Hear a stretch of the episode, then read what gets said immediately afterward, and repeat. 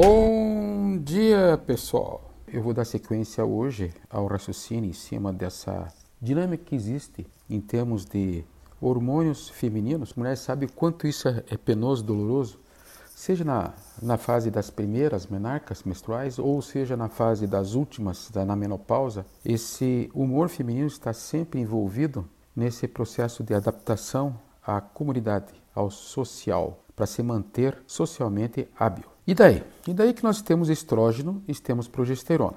A vez passada eu falei qual era a função de cada um. Também fiz uma relação entre quais são os comportamentos que advêm da, dessa dinâmica do estrógeno e da progesterona. Eu vou aprofundar e vou entrar na questão que muitas mulheres trazem aos consultórios médicos e os médicos eles medicam com toda razão. Existe muita fitoterapia envolvendo esse mundo, existem muitos hormônios à base de ervas, existem, enfim das contas, são sintomas muito pesados. Então, vocês podem ver que a maioria das pessoas opta por tomar a medicação é, hormonal porque não se aguenta. A, a, vida da pessoa vira um inferno. Seja numa TPM, seja na, na menopausa, com aquelas ondas de calor de noite, então, as teorias dizem que se a pessoa for lidar com os hormônios, vai ter um câncer de mama. Pois é, mas uma vez que você tem acompanhamento médico, que você é, esteja com os exames vendo o que existe de excesso ou falta nessa relação, ou mesmo usando alguns inibidores de atuação em cima de genes que são propícios ao câncer, que hoje existe isso, ou a 5-oxi redutase, enfim, tem tantas medicações aí que podem ajudar as mulheres nesse sentido, já com 45, 50 anos, fazendo um tratamento profilático. Não ficar esperando que, a, que, a, que os, essas glândulas entrem em falência. Né? É, existe o indolcarbinol, muito conhecido na praça, né, que é usado como um protetor da apoptose das células, falando em, em português é, correto, evitando que as células se multipliquem e se transformem uma célula maligna, né? Uma série de medicamentos hoje, naturais ou não naturais, que estão aí à disposição dos médicos para uso para o sofrimento dessas pessoas. Então eu vou trazer o caso aqui para vocês da minha colega de yoga da Kundalini e também moradora em Portugal. Então essa moça, ela é Dona Joaquina. A Dona Joaquina está aí nas suas faixas, o quê? Dos 30 8 anos, 40 anos, e nos contou uma história muito trágica da perda do marido num acidente e está com um filho pequeno e trabalhando lá e sofrendo muito lá. Então vocês vejam que na história da dona Joaquina vai aparecer muito esse componente emocional, né? E ela está desfrutando muito dessas sessões que ela está tendo todos os dias de manhã, da meditação e também dos crias que a gente acaba fazendo para o nosso bem e para o bem dos outros. Então, o que ela falou para nós? Doutor, até estou aguentando o tranco aqui, porque tem um filho pequeno. Mas tá difícil, viu? Sem homem, tá complicado. Ainda mais o cara agora me deixou um trauma violento aí da, da ausência dele, né? Eu estou tendo umas TPMs insuportáveis. O senhor não sabe o que é isso, porque o senhor não tem. Mas uma mulher sabe bem o que é isso. Sabe? A gente tem que trabalhar, tem que ser mãe, tem que dar conta num país estrangeiro. Tem minha mãe aí no Brasil, mas olha, sozinha, estou aqui lutando e tá difícil. Entrei num embotamento que você não tem ideia. Você ter uma ideia, eu trabalho com na área de, de área artística. Pô, parece que jogaram uma balde de água gelada na minha cabeça. Não consigo produzir mais nada. E meu trabalho é esse, eu tenho que dar um jeito nisso, eu tenho que sobreviver. É, minha amiga, a vida nos prega cada peça, né? Mas eu tenho certeza que se você é, se tratar, a gente vai ver o que está faltando no teu sangue. Vamos te dar um remédio homeopático para você me dizendo quais as sensações que você tem. E já deu para entender já uma, de, o perfil, começando com essa parte genital, essa perda que você teve, enfim. Dá até para interpretar que você é uma ostra, né? Ou então você é uma concha. Enfim, você tem uma capa por fora muito frágil, com medo de que ser quebrado e que você venha morrer. Então, molusco, que tal molusco? Dentro do mundo animal. Não, não precisa ficar ofendido, tá? Mas de repente você está assim, você não é assim. E dentro da homeopatia, Você tem toda uma interpretação em cima do molúsculo. O que, que o molúsculo é? Ele está inerte, está parado, está deprimido, vive cansado, não consegue ter resistência física para nada, que um pouquinho já cansa, tá? A libido dele não preciso nem falar que ele está até que nem atua, né? Baixíssima. Acabou a libido. E de repente, de repente, você sente que tuas rugas, a tua pele, a, você está tendo envelhecimento precoce, rápido demais. Está tendo taquicardias de noite. Poxa, foi o que você me contou, né? Então é sempre assim. Tá, mas e daí, pô? Todo mundo sabe que eu tô é, nessa situação. Você me mandou lá a sépia, que é o remédio pético para tomar. Eu te mandei toda a historinha, né? Resumida. E eu peguei, repertorizei e disse: o remédio homeopático é esse aqui, filha. Teus medos estão aqui de que quebra essa casca, os teus medos estão em relação ao movimento, você não tem mais prazer, não tem mais libido, tá tudo aí. Então, vai tomar sépia para quê? Para tratar de repente essa TPM também, mas mexer com o teu mental, para te ajudar no teu mental. O resto a gente faz aqui via Zoom, com essa equipe maravilhosa aqui que estamos fazendo esse trabalho de, de Kundalini Yoga aqui, né? Que você tanto elogiou. Então o que, que nós temos no enfoque? Você não tem ciclos curtos nem longos de menstruação. Isso denotaria uma deficiência de estrogênio. Você tem, sim, uma TPM. Aí você entra no ciclo da interpretação da deficiência de progesterona. Tá? Então, o que está faltando aqui? Nessa hora, progesterona. Tá. E não está faltando estrógeno, doutor? É. Verdade, sempre, né? Sempre é, é, é, é conjugado, né? É, uma compensando a outra, às vezes os dois baixos, às vezes os dois cima tal. Mas o importante que você me falou que ultimamente tem tido mucosas secas, né? A boca está mais seca, lá, a, a parte de baixo lá também está seca. E isso também faz parte de uma é, alteração do teu ciclo menstrual por uma deficiência de estrógenos, não de progesterona de estrógenos. Também as dores de cabeça, as ondas de calor, as dores articulares. E, que mexe muito com a morada, estou ficando careca, doutor. Eu perco chumaços de, de cabelo repentinamente. Poxa vida, hein? Que sofrimento, hein, Joaquina?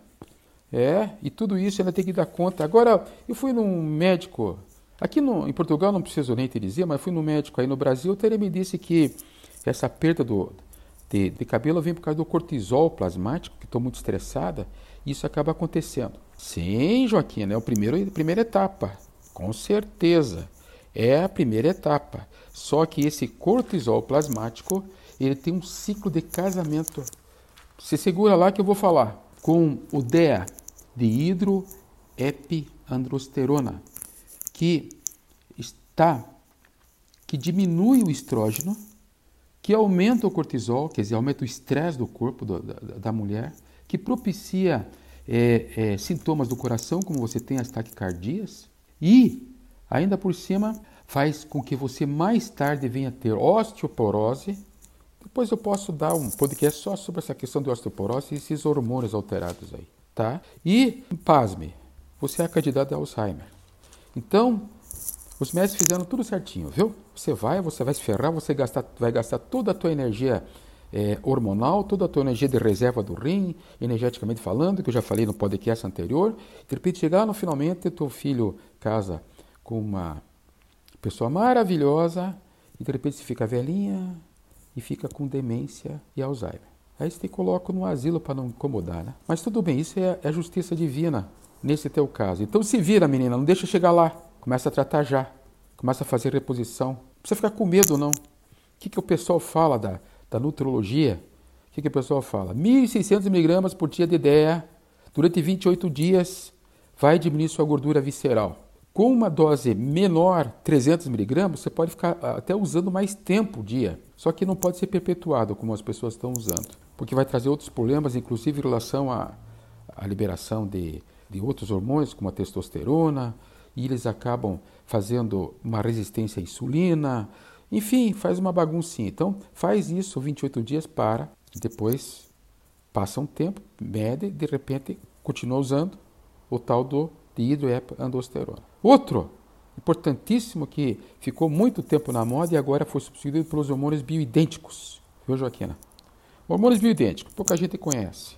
Antes você tinha que usar 2 kg de isoflavona, aí eles diminuíram para gramas e essas gramas passaram a ser passadas na pele como um tratamento da menopausa ou um tratamento profilático desse equilíbrio hormonal. Então vai lá, né?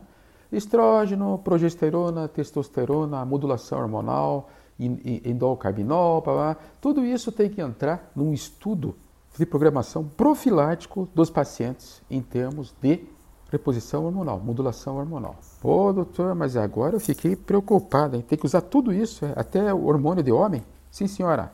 A senhora produz, deveria ter competência para produzir 2 miligramas de testosterona por dia, enquanto o homem 100 miligramas por dia. E vocês não produzem mais isso, entendeu? Vocês não produzem mais isso. Eu tentei que repor, meu. Vai achar isso aonde? Ainda pega a turma dos vegetarianos, então. Aí que a coisa complica, não tem aminoácido, é mais difícil. Não é impossível. As gorduras vegetais fazem esse trabalho. Então, as isoflavonas são importantes para mexer com o colesterol, tá? Essa coisa de mulher estar tá com colesterol alto, é, o HDL, ele também ele, ele, aumenta o HDL, que é o colesterol protetor, aumenta a proteção cardíaca. Ele faz uma agregação eritrocitária, tá?